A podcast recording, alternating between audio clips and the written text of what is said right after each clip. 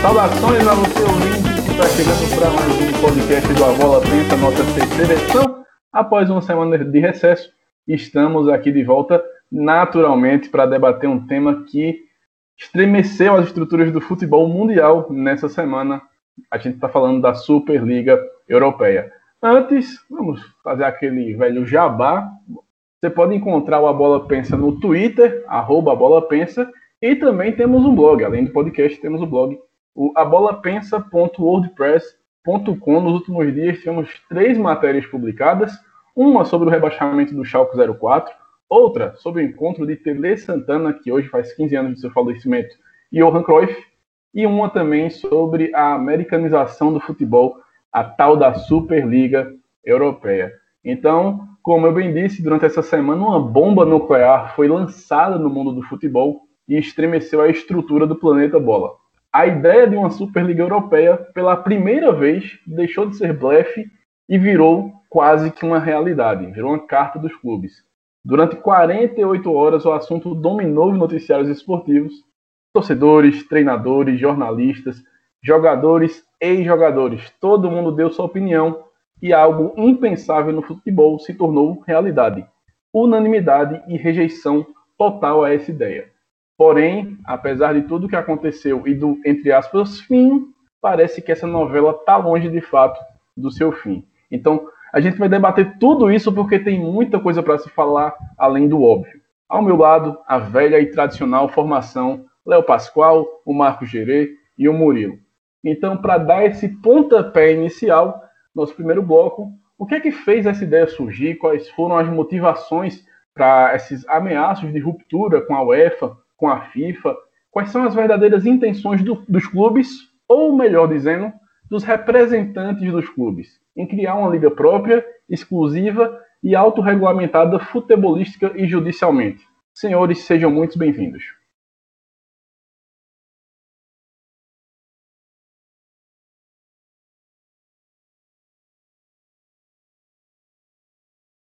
Vamos lá, todo mundo que está acompanhando aqui o podcast da Bola Pensa, no seu terceiro episódio. Sou Leonardo Pascoal. E sejamos sinceros: o futebol foi feito e só sobrevive pelo povão. Embora que tenha muito dinheiro envolvido, se não fosse as periferias, se não fosse as várzeas espalhadas pelo mundo, o futebol hoje não estaria sobrevivendo da forma que ele é. Ah, mas nós temos sheiks, nós temos bilionários que investem no futebol. Sim, mas isso é só para dar um glamour em algo que já existe. E quando a gente fala na criação dessa Superliga, ela vai contra tudo aquilo que o futebol representa. O futebol é paixão, o futebol é emoção.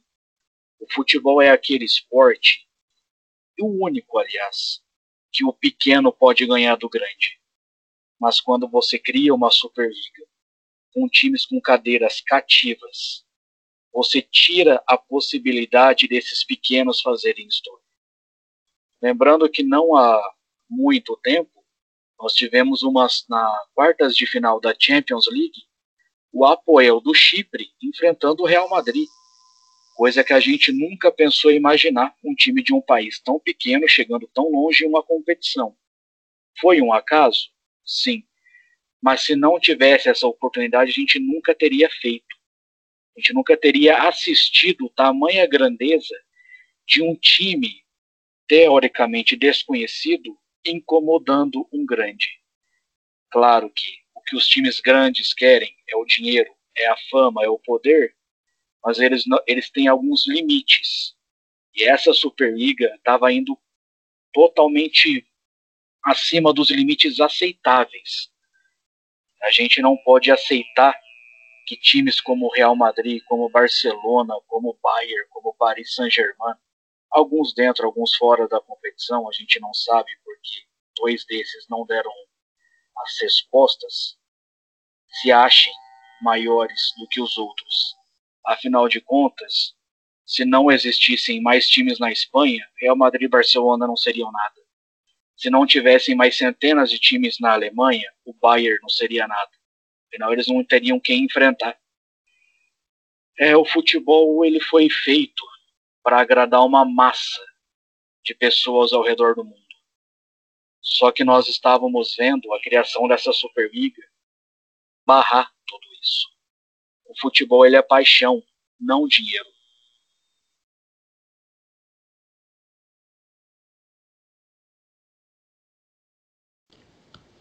Olha, Guilherme, é, se a gente for falar do que contexto, do, de um contexto do porquê criou-se essa liga, ah, nós temos que voltar uns anos atrás. Eu gosto de falar em voltar mais ou menos 40 anos atrás, antes da Premier League virar Premier League. O campeonato inglês era um campeonato fadado ao fracasso, que ele estava ruindo a vários clubes, quebrando a pouco se pagava em direitos de, de TV, a hooligans nos estádios, muita confusão, muita selvageria, a, a times ingleses sendo punidos, ficando cinco anos longe da, da, da, da Copa dos Campeões na época. E tudo isso fez com que nascesse a Premier League. Então, assim, é uma ruptura e uma coisa que era muito tradicional. Mas uh, tem uma diferença. E uma diferença que é a Champions League não está fadada ao fracasso. A Champions League não está em um período de quebra. É claro que nós temos um período aqui em que a pandemia está afetando as finanças de vários clubes e dentre eles, esses grandes também, esses ricos, eles também estão sofrendo, é, mas é, não era a, a principal necessidade agora de se criar isso, principalmente com o modelo em que se tentou criar. E por que vem esse modelo? Porque os donos de times ingleses nos anos 80 e 90 se inspiraram ah, na criação, na, nas ligas euro, americanas e se inspiraram nos altos lucros que essas franquias tinham e também no fato de ter a garantia de uma renda anual. E eles queriam isso para os seus times. Naquela época não era possível ainda, mas chegou em 2021 e eles vendo essa crise da pandemia, estádios vazios, e talvez eles pensaram, talvez essa seja a nossa oportunidade, principalmente se a gente pensar em que três dos seis donos dos, dos times do Big Six que estavam nessa Super League, eles são americanos. Então ele, americano visa muito lucro, visa muito o que vai lhe render. Então talvez eles pensaram nisso e principalmente movidos por, por um ser asqueroso como Ed Woodward do, do Manchester United, que ele sem dúvidas só pensa no mercado financeiro. Então, movido por isso aí, juntando com Florentino Pérez, juntando com Agnelli da Juventus, eles se juntaram e pensaram em uma forma de criar um campeonato em que eles teriam esse lucro altíssimo e uma renda garantida anual, coisa que a Champions League não dá para todos. Então, eles só pensaram nisso, mas no que eles falharam? Eles falharam no modelo, na fórmula. E essa fórmula foi bastante criticada. Exatamente isso que o Léo Pascoal falou sobre essa questão da esportividade, da chance de um time, como eu, o Léo falou, do apoio do Chipre, conseguir ter um êxito numa grande competição contra grandes clubes, clubes muito mais ricos do que o Apoel, em chegar nas quartas de final é, é uma oportunidade que somente uma competição com mérito esportivo alcançado dentro de campo pode oferecer. E essa Super League não oferecia isso, porque esses 12 clubes pensaram somente neles. O Florentino Pérez falou em salvar o futebol, mas ele falou em salvar o futebol, mas na verdade ia salvar somente esses 12 clubes. Os outros, que se dane, era isso que ele estava pensando. Era isso que esses clubes queriam. Eles queriam somente salvar a si próprios. E de uma forma que, com certeza, fez com que todo mundo reagisse mal. E não importa quem, quem era rival, quem não era, quem torcia para time que estava na Super League ou não, todos estavam contra esta criação dessa liga. Então por isso que deu ruim. É, e que bom que deu ruim, porque qualquer competição que tira o mérito esportivo e principalmente a chance de um time menor, de um time pequeno, de um time nem tão rico chegar numa, numas quartas de final da Champions League não pode ser tirada. É claro que a UEFA tem muita culpa no cartório. Nesse contexto, nós não podemos deixar de falar da UEFA. A UEFA gere mal seus clubes, suas competições, e por isso acaba gerando insatisfação. Essa insatisfação já gerava aquele assunto dos últimos anos de se criar uma Superliga. E agora ela até chegou a ser criada. Então a UEFA precisa acordar, porque talvez esse não seja o final da Superliga. Talvez podemos ver nos próximos anos próximos capítulos dessa história.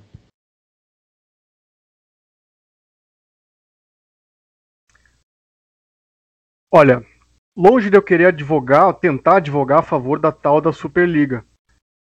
Mas vejamos, a UEFA e a FIFA são instituições confiáveis? É, o que mais você vê aí são acusações, investigações de ex-presidentes e dirigentes dessas entidades.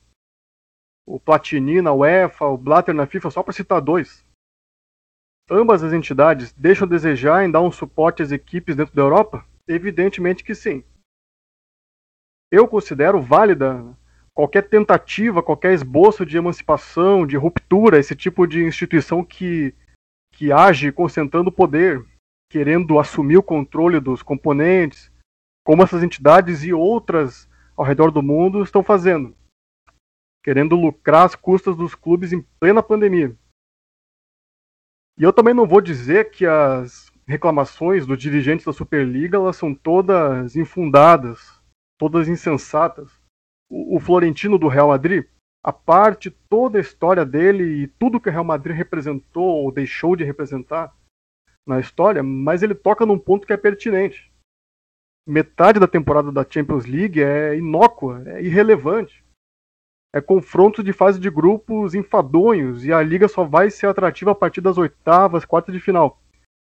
E, e aí, pra, principalmente, em comum entre esses 12 clubes, tem a reclamação do dinheiro da arrecadação nos campeonatos nacionais e nas competições europeias. A crise da pandemia está quebrando todo mundo. O grande, o bilionário e o pequeno de orçamento modesto, está todo mundo perdendo dinheiro. Cada um sabe de si, cada um sabe das suas necessidades, todo mundo tem que ser assistido. E aí isso motivou os principais clubes, né, das principais três ligas da Europa, bater o pé e dar esse grito de alforria. Agora, o que me me deixa desapontado é perceber que esses 12 clubes, com toda a influência que eles têm como clubes e como marcas mundiais, eles não têm o menor senso de coletividade. Ao invés de convocar os outros clubes dos seus países para um levante, para buscar alternativas sustentáveis, ou mesmo pressionar esses órgãos por melhorias financeiras e uma representatividade maior a nível continental, eles resolvem se fechar no seu mundo particular, tudo acontece lá dentro, o dinheiro se multiplicando entre si, os clubes se retroalimentando, sem contar as práticas desregulamentadas, né? Um verdadeiro um bacanal jurídico. Todo mundo, um gasta horrores no atleta do outro e por aí vai. E é uma pena isso, porque a ideia funcionou. Ela atingiu o objetivo. O objetivo não era balançar o UEFA e a FIFA, atingiu tanto que a UEFA já se desesperou já foi correr atrás de um novo projeto, um novo formato para ontem. Não vai sair do papel a Superliga, pelo menos não agora, mas vai fazer com que as entidades elas entendam o poder que há nos clubes. Por mais que quando a gente esteja falando de clubes hoje, a gente quer dizer na verdade os mega empresários internacionais que estão comandando os clubes em detrimento dos torcedores clássicos, né? São os clubes é que têm a maior parte ainda no mundo da bola. Não é o UEFA, não é a FIFA, não é nenhuma entidade que deveria ter a função única e exclusiva de organizar, fiscalizar e regulamentar de forma imparcial as atividades dos clubes. Mas elas não fazem isso, elas têm fome de poder e de dinheiro. E a parte mais triste disso mostrou ainda maior nos cartolas dos clubes. Lamentavelmente, diz muito sobre o mundo do futebol hoje. Perfeito. É, acho que existe um consenso entre todos nós e também abranjo isso para torcedores, jornalistas, todo mundo do mundo do futebol, que a ideia em si, ela não é ruim, ela não é desprezível, ela não é condenável. A questão é, o futebol sempre existiu dentro do mérito esportivo. Todos os campeonatos de futebol existem com mérito esportivo. A partir do momento que você despreza o mérito esportivo e se fecha num clube, tem algo muito errado. E aqui eu quero abrir aspas para um episódio que aconteceu alguns anos atrás e com certeza todo mundo já sabe, está careca de saber que é cansativo. Eu estou falando da Copa União de 87. E aqui não é entrar no mérito de saber quem vai ser o campeão, quem, quem se foi esporte, se foi o Flamengo ou não. Eu quero abrir aspas para o presidente da época do Flamengo, Márcio Braga. Abre aspas. Ninguém estava buscando a legalidade. Nós queríamos formar a liga e minha visão sempre foi do investimento. Os clubes de maior investimento não levar em conta a questão desportiva do ano anterior, e os mais tradicionais do país eram o G13. Aidar, presidente do São Paulo, também falou: ninguém olhou para o ano anterior. Nós olhamos para a quantidade de torcedor e para o consumo potencial de venda da marca. O critério era de população de torcedores, potencial de consumo. Ponto. A questão legal nunca me incomodou. Fecha aspas. Se eu não tivesse falado que isso aqui é de 87, talvez muita gente fosse pensar que fosse da Superliga. Então, o que a gente está vendo hoje já aconteceu antes na história, aqui no Brasil, na própria Champions League. É bom a gente voltar um pouquinho.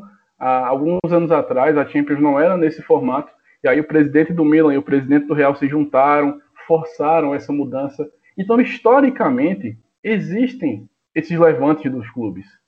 A questão bate sempre quando, como em 87 e agora em 2021, você ignora completamente o mérito esportivo. Porque quando foi para mudar o formato da Champions, no formato que agradou todo mundo, de oito grupos de quatro times, todo mundo concordou, todo mundo aceitou, porque você está incluindo o mérito esportivo. E o futebol sem o mérito esportivo, ele não existe. Eu vi comparações dizendo, ah, os esportes americanos, tudo mais, é outra realidade. Apesar de dar para traçar esse paralelo, ah, é um falso paralelo, porque lá é questão cultural, sempre foi assim. E aí você olha para a questão cultural do futebol, nunca foi assim, não vão ser 12 clubes, por mais fortes que sejam essas marcas no mundo todo, esses 12 clubes não vão mudar o futebol de uma hora para outra. É o que o Gerê falou, ah, o Florentino disse que quer salvar o futebol, ele não quer, ele quer salvar o Real Madrid. E aí os outros 11 acabaram entrando nesse bolo. Hoje mesmo o Florentino ele deu entrevista para El Argueiro, e ele falou que ah, não dá para contratar Mbappé e Haaland. É óbvio que não dá, e é por isso que ele queria essa Superliga. Assim como sempre foi na história, o Real Madrid está olhando para si próprio, para o próprio lucro. E Florentino Pérez é o exemplo perfeito disso. Então, eu não abomino a ideia de uma liga independente, eu não abomino a ideia de clubes se juntarem e criarem uma própria liga, como a gente viu aqui na Argentina algum tempo atrás, duas, três temporadas, e deu certo, entre aspas, mas aí as federações entraram em ação. A questão é, você não pode implodir, explodir o critério técnico. Se você tiver um critério técnico em uma liga independente, eu vou ser o primeiro a apoiar.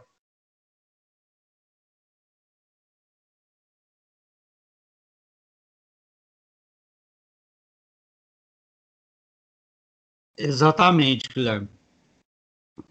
É uma, uma o, o critério técnico ser retirado da, da Super League foi exatamente um, um, o grande problema, o que, o que causou mais críticas e revolta dos torcedores, porque é, parece que eles estavam desconectados da realidade, porque como eu falei de, de uma inspiração antiga ah, nos esportes americanos, está falando somente de uma inspiração, mas eles acharem que era possível fazer essa Superliga com com esse com esse regulamento, com esse formato, é, é a, o sinal que eles estão totalmente desconectados da realidade. E uma coisa que o, que o Murilo falou e que me chamou a atenção a questão da comunicação. Tanto o Florentino Pérez, ele falou algumas verdades sim, mas também falou muita besteira. E ele foi o único dos donos de clubes a se comunicar antes de, de acabar a Superliga, e aí outros tentaram se comunicar também. Mas ele foi o único a ser uma voz dessa Superliga.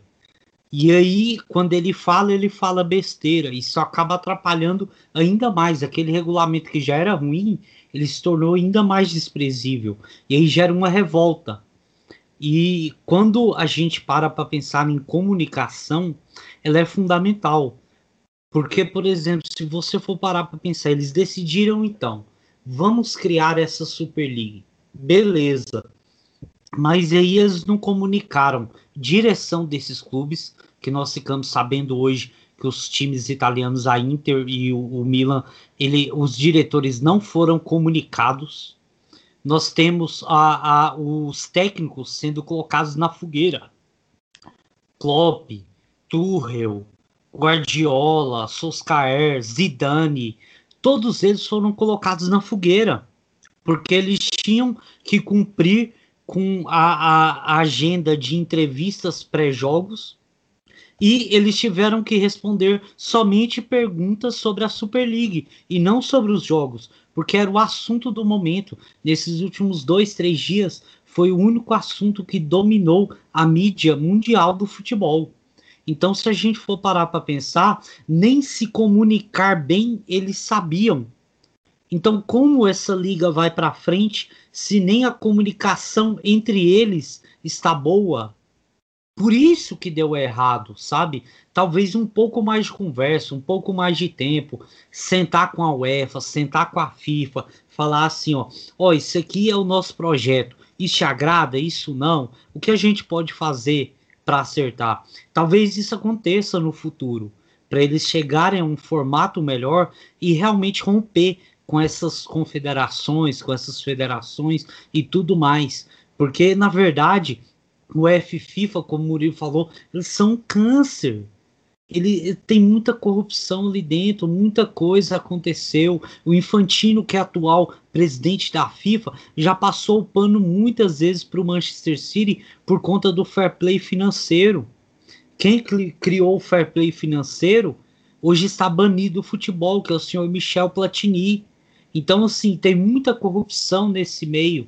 Então, assim, esses clubes não estão errados em querer de, é, causar uma disruptura no comando do futebol europeu, mas o formato foi o que fez com que tudo isso acabasse tão logo.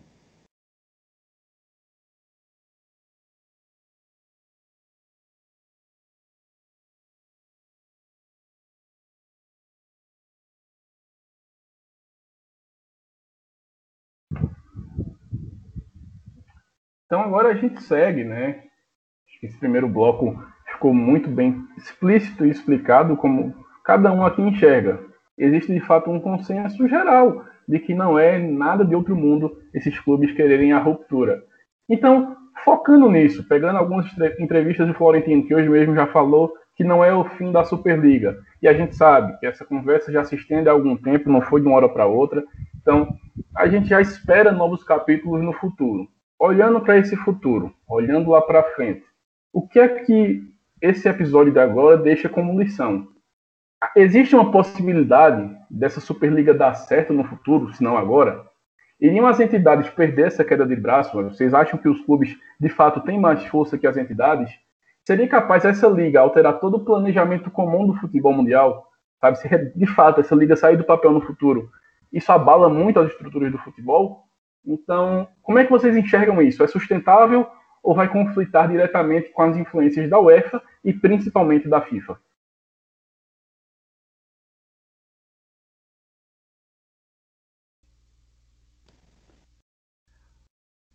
Olha, Guilherme, é, sobre ser sustentável ou não, se a gente vai ter um retorno dessa liga, eu tenho certeza que sim.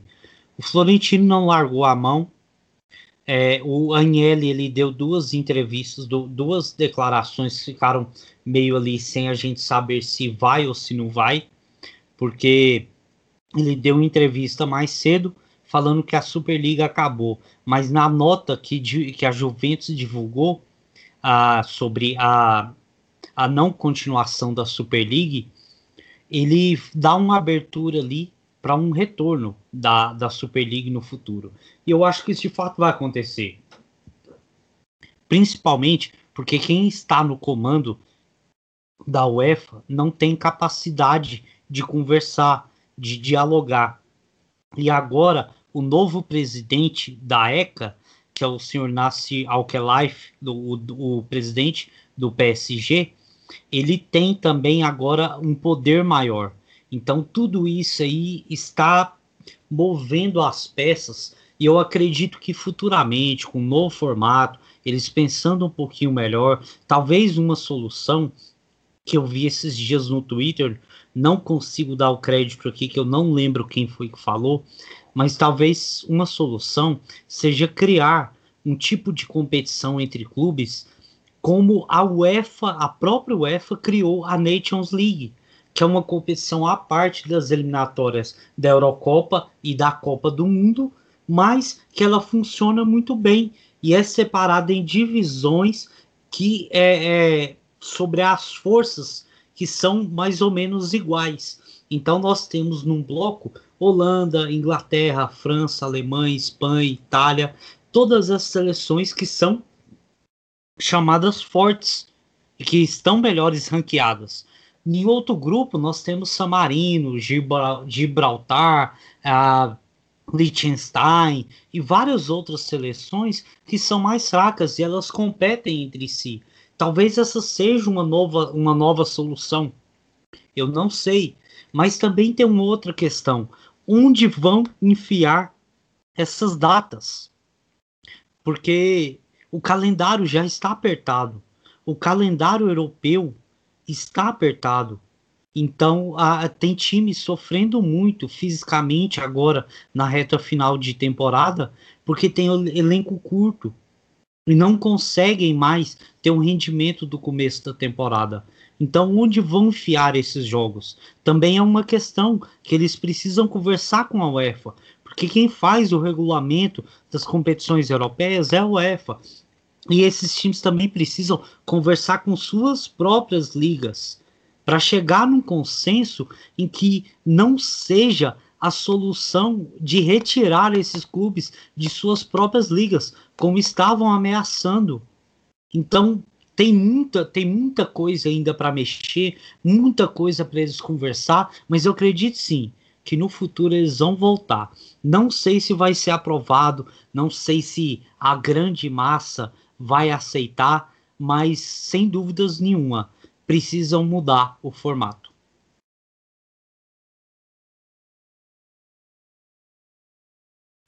Cara, é aquilo, né? Como eu disse, o ideal é que o futebol, é que exista um futebol autossuficiente. E é uma coisa que é capaz de acontecer se os clubes tiverem um mínimo de consciência coletiva. Eu, particularmente, eu não gosto de nada que cerceie as liberdades individuais as decisões que são tomadas dentro dos clubes, se não envolver nada criminoso, que aí já é outra história, elas devem ser resolvidas internamente, sem que haja uma, uma interferência muito decisiva de nenhum órgão. A gente tem que lembrar que o futebol não nasceu dessas entidades. O futebol começou no, nos fundos da, das fábricas inglesas dos operários ingleses pós-revolução industrial e os primeiros clubes foram formados por esses jogadores operários. Aí dos primeiros clubes vieram as primeiras federações e aí é que surgiram as confederações entidades, né, com as razões de organizar os campeonatos de forma justa para que os, os grandes e os pequenos eles coabitassem os, o mesmo espaço competitivo sem que se realcem muito as diferenças que, que existem, né? Claro, as diferenças existem, claro, cada um cresce da sua maneira, né? Mas isso nada tem a ver com o papel dessas entidades hoje. Eles tomaram de assalto tudo que a gente conhece de estrutural no futebol e estão conseguindo até arrancar as raízes do jogo. O futebol, como eu falo, ele surgiu primeiro dos jogadores depois de um grupo que apoiava esses jogadores. E juntos eles fundaram os clubes, e assim nasceu. O clube nasceu do jogador e da torcida. Qualquer coisa diferente disso, que venha para desviar o propósito do que, que vive nas raízes do futebol, é prejudicial. E o que a gente vê, assim, a cada década que passa se acentua mais, é o conflito de entidade com dirigente. Eles brigam para ver quem é que consegue arrancar mais a raiz do futebol para usá-lo como uma, uma ferramenta de, de enriquecimento e concentração de renda. E hoje a gente tem a FIFA, a FIFA ainda é manda-chuva do futebol mundial, por quê? Porque ela tem a competição mais valiosa do mundo. A Copa do Mundo é um espetáculo à parte, né? é um fenômeno da globalização. É, é basicamente o motivo do futebol ser o que é é a ferramenta de aproximação e de identificação entre as pessoas dos seus países e de interação entre os países e outros países. Né? Enquanto a FIFA tiver esse trunfo, ela vai comandar o mundo do futebol. Mas enfim, que assim seja, né? Vamos supor que a FIFA ela tenha assim, aquilo que mais se aproxima de uma constituição do futebol, né? Um código de, de, de conduta ética e moral entre os jogadores, torcedores, árbitros, dirigentes, para coibir as práticas criminosas, né? Inclusive, cadê, né, o, cadê o protocolo, o protocolo antirracista? Cadê o, a, a parcialidade na, na, vistoria do fair play financeiro? É. Mas, enfim, deve determinar uma, uma estrutura para que cada uma das confederações e federações comandem o funcionamento clássico das ligas, né? Que cada país tem tantas divisões, os tantos primeiros colocados vão se classificar para essa competição, para aquela. Tá? Esse vai ser o calendário. Nesse país vão jogar de julho até maio, do outro país aqui vão jogar de janeiro até dezembro, enfim. É, isso existe, né? Isso faz com que essa nova, essa ideia de uma nova liga, ela se caracterize e com certa razão o pessoal fala como uma espécie de golpe, né? Uma, uma sobreposição inconstitucional a esse modelo. E é dever dessas entidades frear esse tipo de manifestação. Em contrapartida, é dever dos dirigentes pressionarem, deles cobrarem, fiscalizarem né, a atividade das instituições, seja da FIFA, da UEFA, da Comebol, da CBF, seja dos outros clubes também, né? Foi assim que foi combinado, né? E assim que se garante o mínimo de organização para que o espaço do, do futebol seja harmonioso e diplomático e que siga sendo assim, independente de que mudanças o mundo trouxer para o futebol. O futebol ele atraiu olhares de negociantes, né? ele virou o negócio mais rendoso do mundo, ok. A entidade detém o dinheiro e vai querer a parte dela. Os clubes maiores vão querer se sobrepor aos menores para ter mais direitos. Essa tendência ela sempre houve e ela está ficando cada vez mais é, inescapável. não dá para chegar falando que tem que ser contra o dinheiro comandar, porque o dinheiro já comanda tudo, né? todo mundo. É para isso que tem que ter equilíbrio no mundo, para que não tenha dominação, nem pelo mercado e nem por gente autoritária. Porque um joga contra o outro nessa relação. E guerrear é uma, uma alternativa inviável, só destrói. Então eu, particularmente, eu prefiro que o dinheiro seja quanto mais dos clubes e menos das entidades, melhor. Porque as entidades, claramente, elas não têm o, o intuito, a intenção de distribuir de forma igualitária e pior, elas repassam pouca coisa. Até para os principais clubes elas repassam pouquíssima coisa. A maioria do dinheiro dos clubes vem dos patrocinadores, da exposição, e, isso é graças à, à mercantilização do futebol. Então, se o futebol negócio prejudica o esporte, prejudica muito mais ainda a atividade ilícita das entidades. Então, assim, que passe o dinheiro que as equipes têm direito para as próprias equipes e aí elas fazem o que bem entendem com a grana. Se errou, se gastou errado, se perdeu dinheiro, o problema é delas. Ah, a CBF, trazendo aqui para o Brasil, né? A CBF e as federações estaduais custeiam as viagens, as hospedagens dos times. Se der o dinheiro na mão dos dirigentes, eles vão dar cabo do dinheiro, vão pegar tudo, então meta uma multa neles se eles fizerem isso. Interfira-se nesses casos extremos. Mas os clubes, eles têm que se impor, eles têm que impor a vontade. Desde o grande até o pequeno. Do grande até o pequeno tem que se impor porque as entidades elas são mais fracas do que parece. Veja o exemplo que foi dado agora. Elas sabem que pouco a pouco elas estão perdendo influência para o mercado. E sempre foi assim, né? elas estão lá tranquilas, aí os clubes batem os pés, elas ficam quietinhas, vão lá e atendem. E aí tem um exemplo da, da Champions League lá dos anos 80 que o Léo Bertozzi publicou numa coluna dele excelente, por sinal, e, e há muito tempo, antes desse, desse papo ganhar o calor que está hoje, né? Porque antigamente a Champions era só mata-mata, né? E não tinha essa fase de grupos que hoje, que hoje reclamam, né? Mas então, aí era 1987 e o Napoli do Maradona e do Careca pegou logo de cara o Real Madrid, do, do Hugo Sanches, do Butraguenho, perdeu e caiu fora. Maradona, o cara mais importante do mundo, campeão do mundo no ano anterior e melhor jogador do mundo, jogou dois jogos da, da principal competição europeia e caiu fora. Mas é lógico que não aceitaram. Bateram o pé e a UEFA foi lá e criou a fase de grupos com cinco, né? Que hoje são quatro times, mas eram cinco, para garantir o mínimo de jogos possíveis. Né? E da mesma forma, se você abrir aqui o espacate, você vai ver que se as federações baterem o pé, as federações de cada país, a FIFA faz o que eles querem. Aí eu vou tocar num ponto complicado, né? Mesmo que de forma bem superficial, para não polemizar muito. Vamos lá, brasileiro de 87. O, o Guilherme pontuou muito bem, explicou bem o ponto de vista dos dirigentes dos, do clube dos, dos três ali, que deu origem à Copa União. Mas aí no ponto de vista da entidade CBF, vamos lá. A CBF falou que não tinha dinheiro para testar ali a submissão dos clubes, né? Os clubes falaram: "Ah, é, vou fazer o nosso próprio então". Do jeito meritocrático igual a Superliga, de eleger os tradicionais ali sem levar em consideração o mérito esportivo, as campanhas recentes, nada. Mas o ponto é, surgiu a Copa União, a CBF falou: "Não, não, espera aí. Eu tenho dinheiro sim". Ah, tem, tirou da onde? Então, pô, os clubes têm que cutucar isso. Até porque as entidades nunca vão se unir. Olha aí a, a Copa do Mundo inchada. A Copa inchada que a FIFA tá, tá propondo aí. A FIFA quer essa Copa inchada? A UEFA não. Porque vai desgastar os jogadores dos times da UEFA. As entidades elas não têm esse alinhamento, essa capacidade de se unir. Os clubes têm, mas não usam, não sabem usar.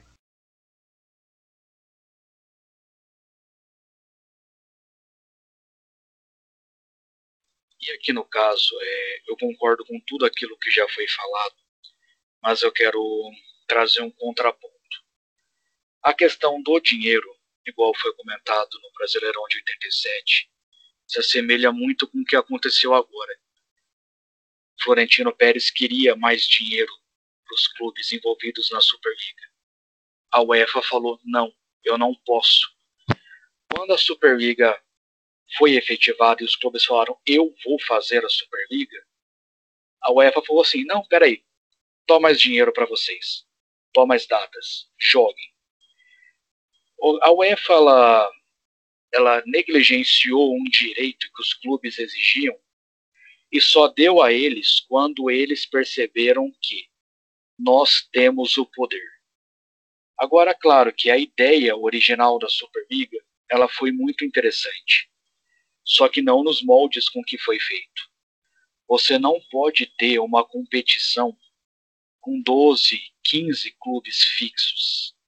Isso tira muito da parte meritocrática do esporte. Você não pode ter, por um exemplo, o Arsenal tendo uma cadeira cativa, sendo que há muitos anos o Leicester faz um trabalho melhor do que ele na Inglaterra. Você não pode ter um Arsenal com cadeira cativa vendo a campanha do Leeds, vendo as campanhas recentes do Everton, por um exemplo. Claro que a competição ela teve uma ideia boa, mas a formatação dela não foi. E se você for ver agora, toda criança que começa a jogar futebol, que começa a chegar nos seus 10, 11 anos, quando ela se é entrevistada e alguém fala assim, qual o seu sonho? Ela não vai falar, ah, eu quero jogar no Manchester City para jogar a Premier League. Eu não quero jogar no Barcelona para jogar a La Liga. Eles querem ir para esses clubes para jogarem a Champions League. Claro que se você faz uma Superliga com 12 ou 15 times, como estava tendo, o glamour vai ser maior. O sonho de todo mundo vai ser isso. Só que você vai tirar o direito que os clubes pequenos teriam. A FIFA e a UEFA, elas não conversam as mesmas línguas. É como se pegasse as federações estaduais e a CBF. A CBF manda, as federações abaixam o rabo e obedecem. A gente pode lembrar o que aconteceu recentemente entre a CBF e o Palmeiras. O presidente do Palmeiras pediu a voz, a CBF falou não e ele ficou quieto. Isso não pode acontecer, os clubes têm que ter voz. Então, quando a gente fala muito de briga política, de queda de braço, os clubes vão estar sempre perdendo, porque FIFA e UEFA elas têm um poder financeiro que os clubes almejam. Mas quando você fala que, ah, eu quero fazer uma liga para salvar o futebol, você não pode salvar o futebol envolvendo apenas 12, 15, 20 times. Temos centenas de milhares de times envolvidos no futebol. Por que, que os demais não podem ter esse mesmo direito? Concordo que o futebol ele é envolvido à base do dinheiro, da ganância. O Florentino Pérez fez tudo o que ele fez pensando no Real Madrid. Ele não fez pensando no Getafe, no Alavés, no Valência, no Eibar. O mesmo vai para a Inglaterra. Quando os times ingleses viram o que o Boris Johnson queria aplicar de punições, eles largaram mão. Eles perceberam que não vale a pena as punições que eles iriam sofrer por uma ideia que não iria para frente.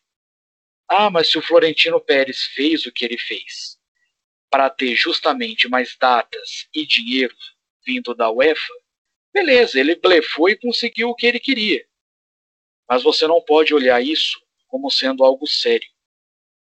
Você ter a competição pode ser que dê certo daqui 5, 10, 15 anos? Sim, pode. Mas convenhamos, o torcedor do Real Madrid, ele gosta muito, ele vive por um Real Madrid e Barcelona. Mas ele também gosta de assistir Real Madrid contra Osasuna, contra Raio Vallecano. O torcedor do City gosta de ver jogos grandes mas ele também gosta de ver contra um Carlton, contra um Portsmouth. O futebol ele é isso. O futebol não é elite. O futebol foi feito pelas massas, como eu disse no primeiro bloco. Se não fossem as várzeas, não teriam jogadores. Ah, mas o futebol movimenta bilhões. Sim, isso dá um glamour para um esporte popular. O futebol é o esporte mais popular do mundo. Você não pode deixar que o dinheiro tome conta disso. O futebol é paixão. Agora, quando você cria uma competição que você limita o número de participantes, tira toda a magia do esporte. A gente não pode aceitar que clubes que só pensem neles e da boca para fora falam que pensem nos outros, eles tomarem todas as decisões possíveis porque vai acontecer igual a primeira liga aqui no Brasil. A ideia foi boa, mas a prática foi um desastre. Tanto que só teve duas edições, com a segunda ninguém entendendo o motivo dela ter acontecido. Se o futebol não for feito por profissionais, e como profissionais eu não me refiro a Florentino Pérez, a ANL, aos Glazers, a nenhuma desses poderosos eu digo de pessoas que amam o futebol e entendem a raiz dele, o futebol ele tem, tende a ficar muito mais decepcionante. Florentino Pérez falando, ah, o torcedor não aguenta mais ver 90 minutos. Concordo, tem muitas vezes que a gente está assistindo um jogo, a gente pega o celular, a gente vai no computador, a gente se distrai, porque é um jogo muito longo com poucos momentos que chamam a nossa atenção. Mas cabem aos clubes mudarem isso. Ah, nós vamos salvar o futebol, nós estamos pensando em mudar as estruturas. Tá, mas o Chelsea falar isso, pagando 80 milhões pelo Kai Havertz, não pensando no Aston Villa, não pensando em um Blackburn, não pensando em um Doncaster Rovers, por exemplo, beira a hipocrisia. o Real Madrid pagar 100 milhões pelo Bale e não se preocupar se o Málaga vai ter dinheiro para reforçar o seu elenco. Isso é hipocrisia. Você não pode querer pensar só em você. Você tem que pensar nos outros. E quando você fala em salvar o futebol, isso tem que ser levado a ferro e fogo. Você não quer salvar o futebol, você quer salvar a sua pele. Para o rico ficar mais rico e o pobre ficar mais pobre. E é isso que a gente estava vendo na Superliga. Por que que Bayern de Munique não quis entrar nessa? Porque o Bayern de Munique sabe a condição do futebol alemão. Ele domina, sim, mas ele sabe a importância dos outros times. O Paris Saint-Germain não entrou por motivos extracampo. O dono do Paris Saint-Germain é um dos cabeças da Copa do Mundo do Catar. Óbvio que ele não iria colocar o Paris Saint-Germain numa competição que sofreria uma sanção de tirar os jogadores dele da outra competição, que é a mais importante do mundo. A ideia da Superliga foi interessante, mas não nos moldes com que ela foi feita. Isso só mostra a ganância e a hipocrisia dos diretores. E isso, como eu disse, beira a mediocridade. Perfeito. Eu acho que tem até pouco a acrescentar nesse momento. Mas só queria aqui, por exemplo, dar algumas informações e contribuições. Como o Léo bem falou, dinheiro é importante. É claro que é importante. A gente sabe que não se faz futebol sem dinheiro. Isso aí ninguém aqui é tolo e romântico ao ponto de achar que ah, sem dinheiro dá para fazer futebol à moda antiga. Não dá, não dá. Porém, o dinheiro não é mais importante que tudo. Porque, ok, o mercado respondeu bem à ideia da Superliga. As ações do Manchester United subiram 9%, por exemplo. Aí eu não estou falando 9%, você vai botar lá 100 reais, não. A gente está falando de cifras milionárias, bilionárias. Então, quem botou ali e investiu no United, 9% é um retorno absurdo. O mercado respondeu bem. Mas a questão é, sem torcedor, não tem mercado, meu amigo. Ok, o mercado ali, o United subiu 9%. Mas imagine que é um fiasco de audiência. Como é que o mercado vai sustentar isso? Não sustenta. Então, o dinheiro é importante? É, mas a torcida é mais importante. E a torcida vai estar junta se houver mérito esportivo. E aí eu vou dar dois exemplos. Voltando rapidamente para 87. Como é que você vai barrar o vice-campeão de 86, Guarani, para botar o Botafogo, que terminou na zona do rebaixamento? Não tem lógica. A gente volta agora para 2015, 2016, Premier League. Como é que você vai barrar o Leicester, campeão, para botar o Chelsea, que foi o décimo colocado? Como é que você vai ignorar tudo isso? Como é que você vai ignorar o mais importante do futebol? Não dá. O futebol precisa do mérito esportivo. Então, assim, o que o Gerê falou lá atrás, a ideia de divisões como tem a Nations, cara, eu acho muito interessante. E aí sim, para dividir cada uma nas suas divisões, aí você pode botar os 12 maiores aqui, os menores na última divisão, e a partir daí entra o mérito esportivo. Então existe uma gama de possibilidades que a partir de agora, se os clubes forem inteligentes, eles vão se sentar e, ó, isso aqui deu certo, isso aqui deu errado, a gente pode fazer assim. Então a ideia da Superliga, ela é muito boa e a gente já sabe que ela vai voltar no futuro. E aí eu espero que pelo menos da boca para fora, não precisa nem, nem ser o desejo dos clubes, mas que da boca para fora se faça um campeonato mais justo, pensando nos outros. Mesmo que coloque os piores lá na última divisão, mas que coloque Dê a oportunidade desses times jogarem se eles conquistarem isso dentro de campo. Porque a partir do momento que você conquista dentro de campo, não adianta. Nada do que você fale vai fazer, falar o contrário. Vai desfazer isso. Por exemplo, a gente pega o Agnelli, presidente da Juventus, falando que a Atalanta não poderia jogar uma Champions League porque não tem história internacional. Mas se ela conquistou isso dentro de campo, hoje a Atalanta estava na frente da Juventus no campeonato. Como é que você vai falar que esse time ele não pode jogar uma competição internacional porque não tem história, porque não tem torcida, porque não tem dinheiro. Isso não é o futebol. Como o Murilo bem falou, o futebol foi criado lá pelos operários da Inglaterra. Então a gente não pode se desconectar completamente das raízes. Obviamente, o mundo evoluiu, o futebol evoluiu, o mercado evoluiu. A gente também não pode ficar lá atrás uh, o tempo todo.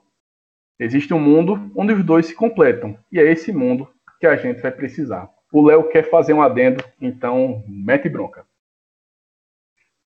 Guilherme, e é o seguinte: é, aproveitando isso que você comentou, a gente tem que analisar um. A Atalanta não teria méritos para entrar na Superliga. A Atalanta é um dos times que tem tendo o maior crescente no futebol europeu. Claro que o nível do Caute hoje ele é muito baixo comparado a 10, 15 anos atrás. Mas o que ela está fazendo é a parte da meritocracia.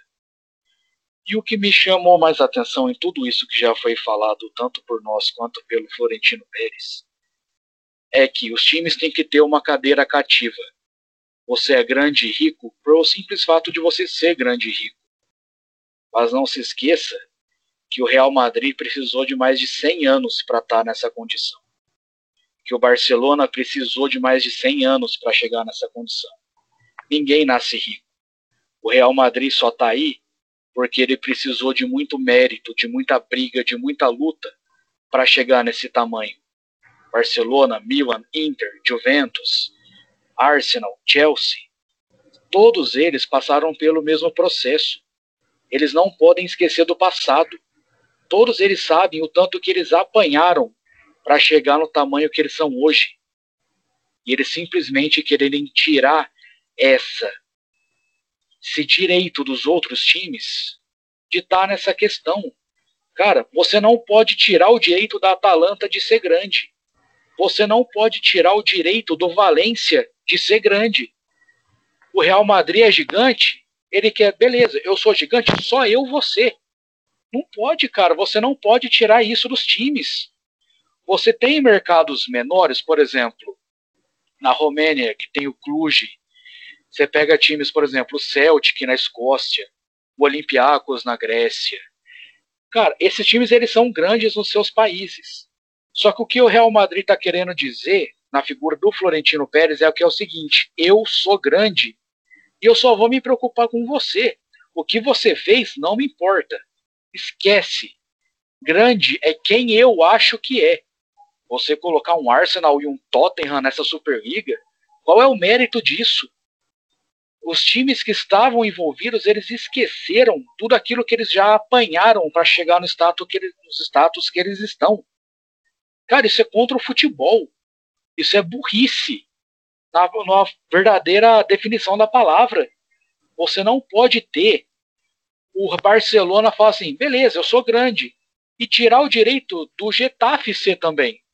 Ah, mas a questão do dinheiro influencia. Sim, mas o Sevilha, anos e anos sendo campeão da Liga Europa, e não tem o mesmo poder financeiro. Quando ele consegue ter uma estrutura, quando ele consegue ter um tempo, que ele consegue já bater de frente e falar: opa, peraí, eu estou no caminho certo para ser um grande, vem o Florentino Pérez e barra esse caminho. Isso é sacanagem com os times menores. O futebol não é isso. Só que por isso que eu acredito que teve essa repercussão negativa os torcedores falando RIP, Rest in Peace para os seus clubes, porque eles sabem que isso é injusto. Mas o único que se saiu como santo, que não deu o braço a torcer, foi justamente aquele que mais ia ganhar.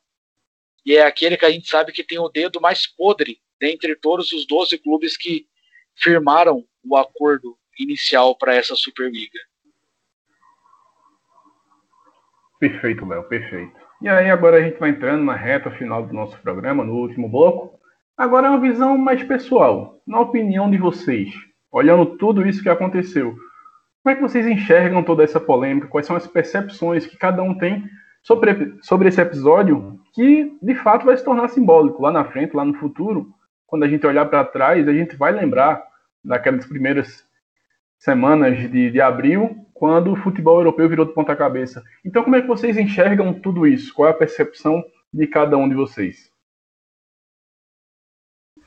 Olha, Guilherme, é...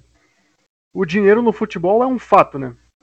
Começaram os grandes patrocínios, a imagem dos clubes foi, foi se fundindo cada vez mais com as empresas que se uniam a eles, até o ponto que os próprios clubes se tornaram empresas, né? Aí começou a se acumular a prática da, da compra de clubes, primeiro compra umas ações aqui, outras ali, daqui a pouco já tem 20, 30% das ações do clube, quando vê já são donos do clube.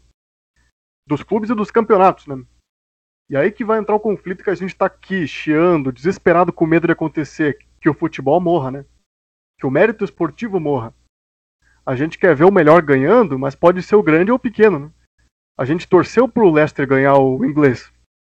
Quis ver ele jogar Champions lá no meio daquela galera toda. A gente quis ver Atalanta, o Villarreal, o, o Porto ser campeão. Mas a gente tem que se atentar para um detalhe também, que é inescapável. O mercado odeia isso. Quem gosta de, de futebol imprevisível é torcedor e jornalista. Né? Mercado, para ele, quanto mais estáveis estiverem as coisas, melhor.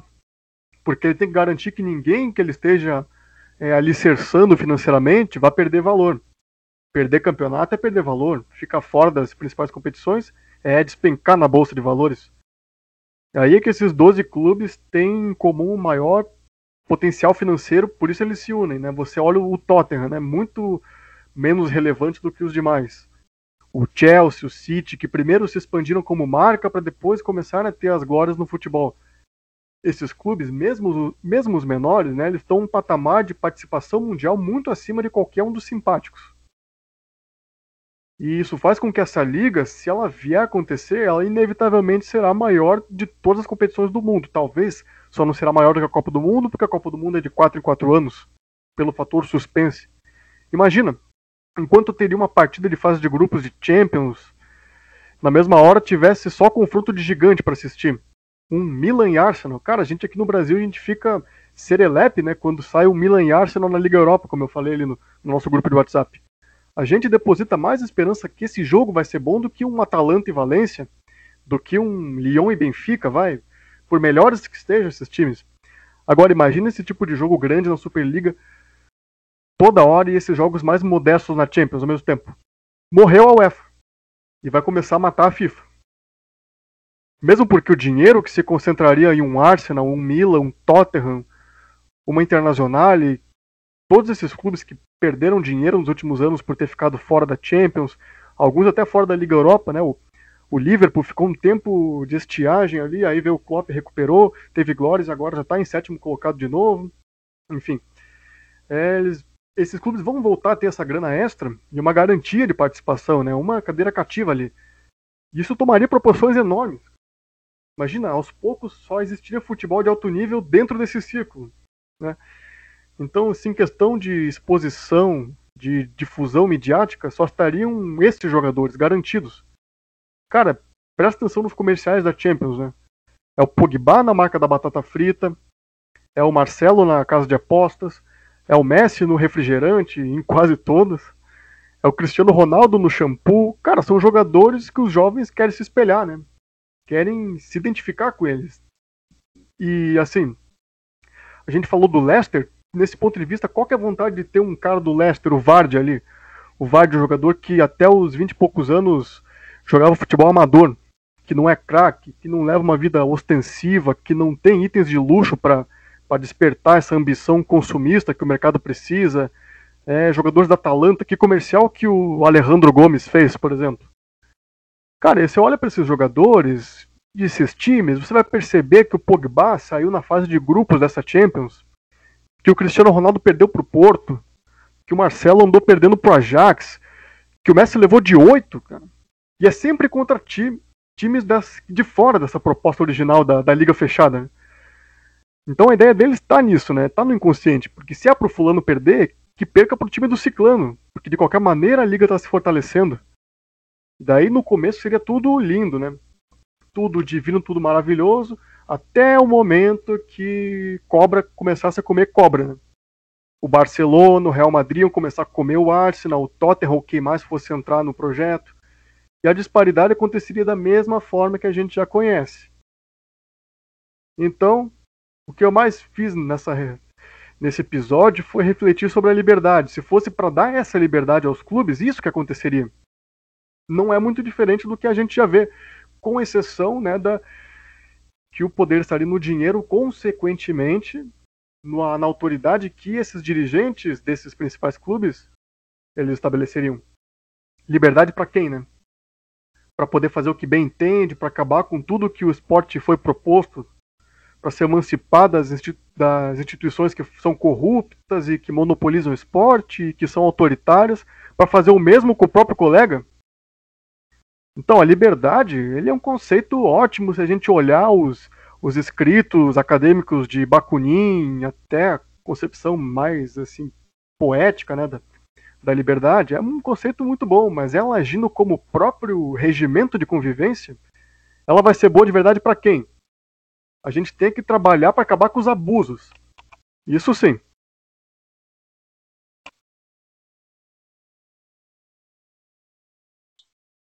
Se a gente for parar para analisar, o que ficou mais nítido e mais claro em toda essa ideia de Superliga é que a ambição ela está sendo superior ao esporte. O que os clubes grandes, barra, ricos querem é mais glamour, é mais dinheiro. Porque se você imaginar, igual foi comentado, ah, mas os times passaram por problemas financeiros nessa época de pandemia. Se tá ruim para Real Madrid e Barcelona, imagina para Eibar, para Raio Valecano da vida. Se tá ruim para o Liverpool, United, City, Chelsea, imagina para um Bolton, Wigan, Portsmouth, Preston. Se tá ruim para Milan, Inter e Juve, imagina como que tá a vida do Bari, do Empoli, do Venezia, do Siena. Todos os clubes estão passando por dificuldades. E você querer fazer uma elitização colocando 12, 15, 20 times é errado. Você está querendo dizer que é o seguinte: eu sou mais importante do que você. E isso é ruim. Porque, claro, o futebol vive através da cifra. Mas se não fosse a paixão do torcedor, o futebol nada seria. Vou dar um exemplo pessoal. Eu não nego e não escondo que eu sou torcedor do Panathinaikos, um clube da Grécia. Quando o Panathinaikos ganhou da Roma no Estádio Olímpico, aquilo foi um frenesi. Você viu a paixão tomando conta daquele lugar. Ganhou na Grécia e ganhou na Itália. Beleza, na fase seguinte caiu para o Villarreal. Mas o sentimento que o torcedor teve naquele momento de ver um time menor, um poder financeiro menor, ganhar de um time grande, de um time maior, isso não tem dinheiro que paga. O próprio Panathinaikos já ganhou da Internazionale em Milão, de um time que tinha Adriano Imperador, que tinha Zanetti, que tinha Júlio César. Quando a gente pega esses momentos, a gente não presta atenção no valor financeiro dessa partida. A gente pega a parte emocional. E o que a Superliga está fazendo é tirar isso do torcedor. Claro que é gostoso a gente assistir um Real Madrid e Barcelona. Mas será que seria tão gostoso assim se fosse todo final de semana? Esses jogos são o que são porque eles acontecem duas, três vezes na temporada. Tornam eles mágicos. Ah, vamos falar de americanização. Tem partidas na NFL que, embora os times tenham ali as suas divisões e conferências, que algumas partidas demoram anos para se repetir. Isso faz com que ela seja mágica nós temos partidas que times menores, times sem tantas condições, batem nos grandes. Vamos falar de americanização? Super Bowl, onde o Denver Broncos ganhou do Seattle Seahawks a base da sua defesa. No futebol, se você tiver só uma defesa boa, você não ganharia uma competição. Ou você pensa que um time, por exemplo, como o Stoke City, uma defesa forte, um meio-campo e um ataque que não produzem, ganharia de um Liverpool atual. Não ganharia. Então, o que faz o futebol ser o que ele é, é essa mágica do pequeno sonhar em ganhar de um grande. E isso estava sendo tirado. Claro que a ideia é boa, sim, mas fazem 5, 10, 15, 20 divisões. Exclui os campeonatos nacionais, que seja mas dê aos times menores a possibilidade de sonhar. Olha, em alguns tempos a, atrás, a gente não imaginaria ver o que a gente tem agora na Eurocopa. Se a gente for ver agora a Euro, a gente vai ter a Macedônia jogando uma Eurocopa. Quando que isso seria imaginável? E só foi por conta da Nations League.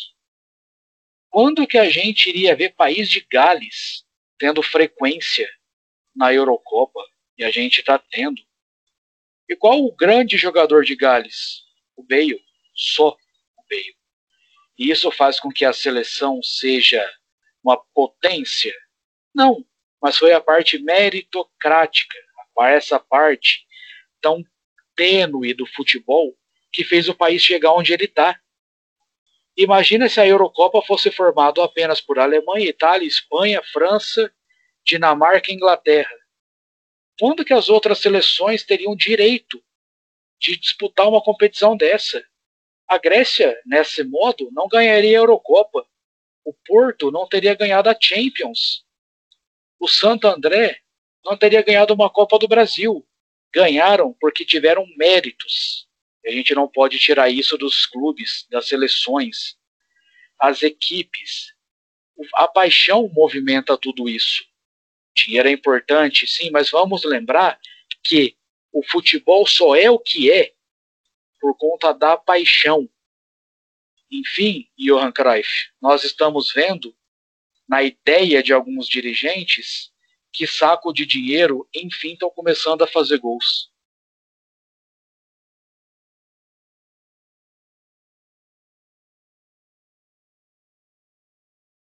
Olha, se a gente for falar sobre aprofundar sobre esse assunto, eu acho que uma coisa que muito me impactou uh, nessa questão da Super League foi a falta de conhecimento histórico dos seus próprios clubes desses donos. E eu escrevi um texto no MUFCBR sobre a falta de respeito que a família Glazer tem com a história do Manchester United. Porque o Manchester United, na temporada 1907-1908, ele, quando ganhou ali o seu primeiro título, ele não era um super título. Ele não era o favorito. O campeão da temporada anterior era o Newcastle. O maior campeão da época era o Aston Villa. E olha, esses times hoje, eles têm dificuldade para se manter na Premier League. Eles não são tidos como os principais times da Inglaterra. O Manchester United e o Liverpool, que hoje são citados como os dois gigantes da Inglaterra. O Manchester tem 20 títulos da Premier League, o Liverpool 19. Eles são citados assim, mas nem sempre eles foram gigantes. Até o ano de 1950, os três times com mais títulos da, do campeonato inglês eram o Arsenal, o Sunderland e o Aston Villa. Os três tinham seis títulos na época. Então, como você vai falar? Sabe, é, sabe, tem que conhecer essa história. O Manchester United passou por uma tragédia em 1958 que perdeu oito jogadores do seu time perdeu ainda parte da comissão técnica e dez anos depois estava conquistando a Copa dos Campeões. Sabe, nem sempre esses times foram grandes, passaram por dificuldades. O United foi rebaixado nos anos, no começo dos anos 70. Passou um período muito difícil sem conquistar nenhuma Premier League, até nenhum campeonato inglês, até chegar na hora da Premier League. E aí, quando começou a Premier League, ali com o Solskjaer, contratou o Cantona e alguns outros jogadores, conseguiu construir uma base que ganhou vários campeonatos consecutivos. Mas nem sempre o United foi toda essa força. Sabe, o Manchester City, quando foi criada a Premier League, estava na terceira divisão. Então, por que agora ele é essa força? Sabe? Uma história foi construída. Uma história. E, e não se respeitam essa história. Não se respeita essa história. Esses donos não conhecem nada dessa história desses clubes. E isso me deixou muito chateado. Sabe? E isso é tão fácil, está ao alcance de todo mundo. Eu, quando comecei a acompanhar o futebol europeu em 2004, que eu comecei a torcer para Manchester United e Internacional, eu fui pesquisar a história deles. Eu entrei no site e fui pesquisar a história. Sabe? Está ao alcance de todos. Esses caras são super ricos, têm tempo livre o bastante para poder entrar no Google e pesquisar sobre essa história, para eles tentarem respeitar o mínimo dessa história. Sabe? É, é, muito, é muito, muito ruim você ver que esses, esses donos, sabe, não tem um mínimo respeito pela história, pelos torcedores, pelo público, pela imprensa, pelos jogadores, pelos treinadores. Isso tudo eles mostraram em dois dias. Em dois dias só. Imagina se isso dura um ano, dois anos ou 23 anos, como eles assinaram aquele contrato. Eu acho que isso é o que mais me coloca para refletir. Se em dois dias a gente já viu o tamanho de desrespeito, imagina 23 anos. Essa fala do Girê, curiosamente eu ia destacar exatamente a tragédia de Munique, em 1958, quando o United perdeu oito jogadores. Oito jogadores literalmente morreram pelo sonho de conquistar a Copa da Europa, precursora da atual Champions League. Então, é muito triste a gente ver, de fato, como esses donos não estão nem aí para a história. Esse tipo de movimento mesquinho, focado no dinheiro e ignorando os outros, historicamente, me desculpem os torcedores do Real Madrid, é típico desse time, mas não é do Barcelona, não é do Atlético de Madrid. É só olhar para trás, ditadura de Francisco Franco, crescimento do Real Madrid absurdo, enquanto Barcelona, Atlético de Madrid foram completamente escanteados. Então, é basicamente isso que o Gerê falou. Em dois dias, em 48 horas, os donos pegaram mais de 100 anos de história, amassaram e jogaram na lata do lixo. Mas que bom que a gente tem torcida e que bom que a torcida de lá percebeu isso e foi protestar, foi dizer não, bateu de frente e pelo menos por agora, por agora, a gente venceu essa batalha. É uma batalha muito longa, muito árdua. Mas num mundo tão ganhado pelo dinheiro, onde o capitalismo reina, eu acho que é importante a gente preservar a história. Os chilenos falam isso muito bem. Um país sem história é um país sem futuro. Então, acho que dá para adaptar isso também para o futebol. Você não pode queimar a história. A história está lá e ela é muito bonita de ser resgatada. É as suas raízes, é o que você era até você se tornar o que você é hoje. É a sua transformação ao longo do tempo. Então, por mais que o dinheiro seja importante, por mais que competições com grandes clubes sejam importantes, preservar a história também é importante. E fazer com que ela perdure cada vez mais é ainda mais importante, porque tudo isso, de fato, é necessário. E agora, antes da gente encerrar a gente vai abrir aqui um espaço para dicas culturais, onde a gente vai indicar música, livro, filme, o que vier na telha. Como a gente já conversou um pouquinho antes e como a gente falou do futebol, eu quero começar pelo Léo e pelo Gerê, depois eu e o Murilo damos as nossas dicas. Senhores, como eu sei que vocês vão falar coisa de futebol, deem a dica para os nossos ouvintes.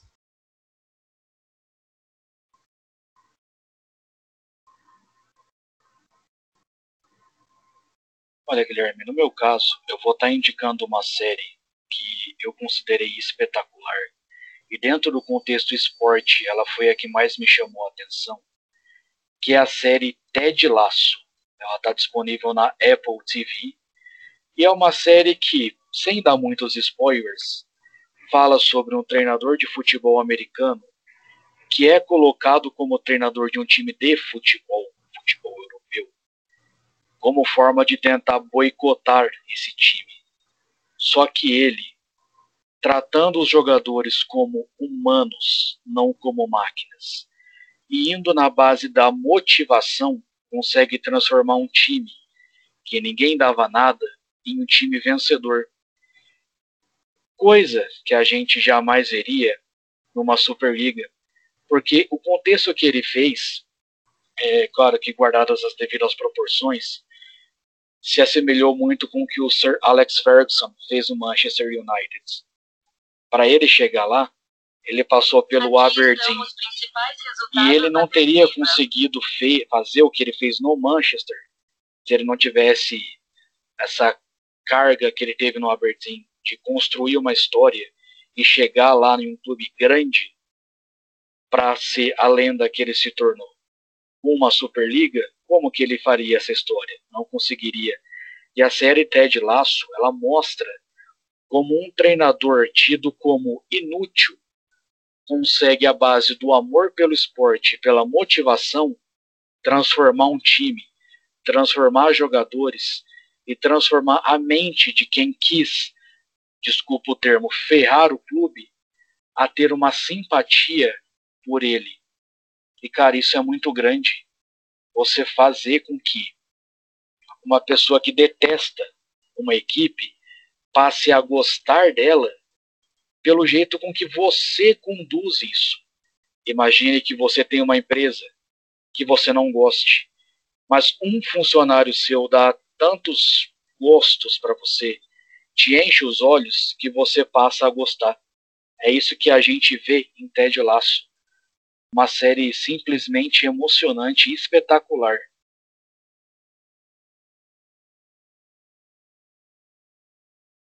Olha, a minha dica cultural tem até a ver com, com o futebol e às vezes até com o tema de hoje, como eu citei anteriormente, é, sobre a história antiga dos donos ingleses. O livro A Liga, assim foi traduzido para o português. É, ele é muito interessante sobre isso. Ele vai contar a história da Premier League de como ela nasceu, do porquê ela nasceu e como ela foi evoluindo ano após ano e se tornou o que ela é hoje, um negócio revolucionário no futebol. E tem um comentário uh, do Mail on Sunday, que é um jornal inglês. Ele fez um comentário no livro sobre uma recomendação para quem fosse adquirir o livro e eu quero ler aqui, deixando uma recomendação para você. Se você puder comprar, eu comprei esse livro na Amazon. É muito interessante. É, o Mail on Sunday comentou assim: magnífico. Os autores não explicam. Opa, eu vou repetir aqui. O Mail on Sunday comentou assim: magnífico. Os autores nos explicam como o futebol deixou de ser um moribundo constrangimento nacional e tornou-se um colosso que brilha em todo o mundo, espirituoso, cadenciado, completo, um livro difícil de largar. E ele é realmente difícil.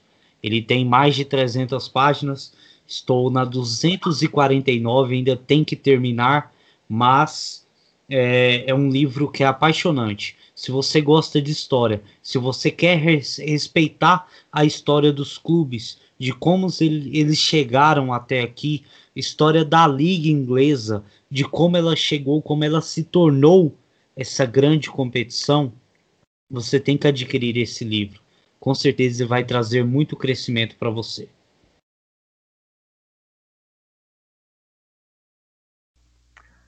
A minha dica já não tem a ver com futebol, é uma dica musical, como nós estamos aqui no dia 21 de abril, data de comemoração do feriado de Tiradentes, esse grande ativista, grande lutador, líder da Inconfidência Mineira, e eu vou ficar em Minas Gerais para recomendar o disco de, na verdade, dois discos que eu destaco de um dos participantes mais intensos do movimento chamado Clube da Esquina, movimento de MPB de Minas Gerais. O, também o braço direito de Milton Nascimento no lendário disco Clube da Esquina. É Loborges. Eu, eu vou recomendar dois discos de Loborges, um de 1972, que se chama Loborges, mas também é conhecido como Disco do Tênis, e o disco A Via Láctea, de 1977. Dois discos de Loborges são sensacionais. Vale a pena escutar, estão disponíveis no YouTube, no Spotify e provavelmente diversos outros agregadores. Ah, o Loborges é fantástico. Eu vou dar duas dicas, uma de série sobre futebol, porque o Léo lembrou aqui, que é The English Game, que você pode encontrar na Netflix. É fantástico, ela explica basicamente da, da forma dela o nascimento do futebol na Inglaterra e a popularização, né, o futebol criado para ser um esporte de ricos, e aí vem um time de pobre, de operários, conquista um título. Então ela é muito bacana porque ela vai de encontro a tudo isso que a gente viu da Superliga e a minha outra dica também vai seguir no ramo musical, é o novo disco, novo entre aspas, do mestre Alceu Valença. O nome do disco é Sem Pensar no Amanhã. É um disco que o Alceu fez em casa, mas que ele revisitou grande, grandes clássicos da sua carreira. É, vai ser uma série de discos lançados ao todo, serão 60 músicas, vão ter algumas inéditas nesse meio.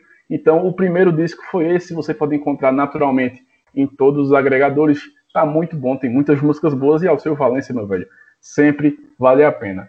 Então é isso. Queria agradecer a você que ficou até aqui, até esse finalzinho, e reforçar novamente aquele velho anúncio, aquele velho jabá. Você pode encontrar o A Bola Pensa no Twitter, arroba Bola Pensa, e também no nosso blog, abolapensa.wordpress.com. Relembrando, nos últimos dias tivemos três matérias publicadas, uma sobre o rebaixamento do Schalke 04 para a segunda divisão da Alemanha, outra sobre o encontro de Tele Santana e Johan Cruyff na final do Mundial, e outra sobre esse tema que a gente debateu ao longo desse programa, que foi a Superliga e a americanização do futebol. Um forte abraço, a gente se encontra na próxima edição. Valeu!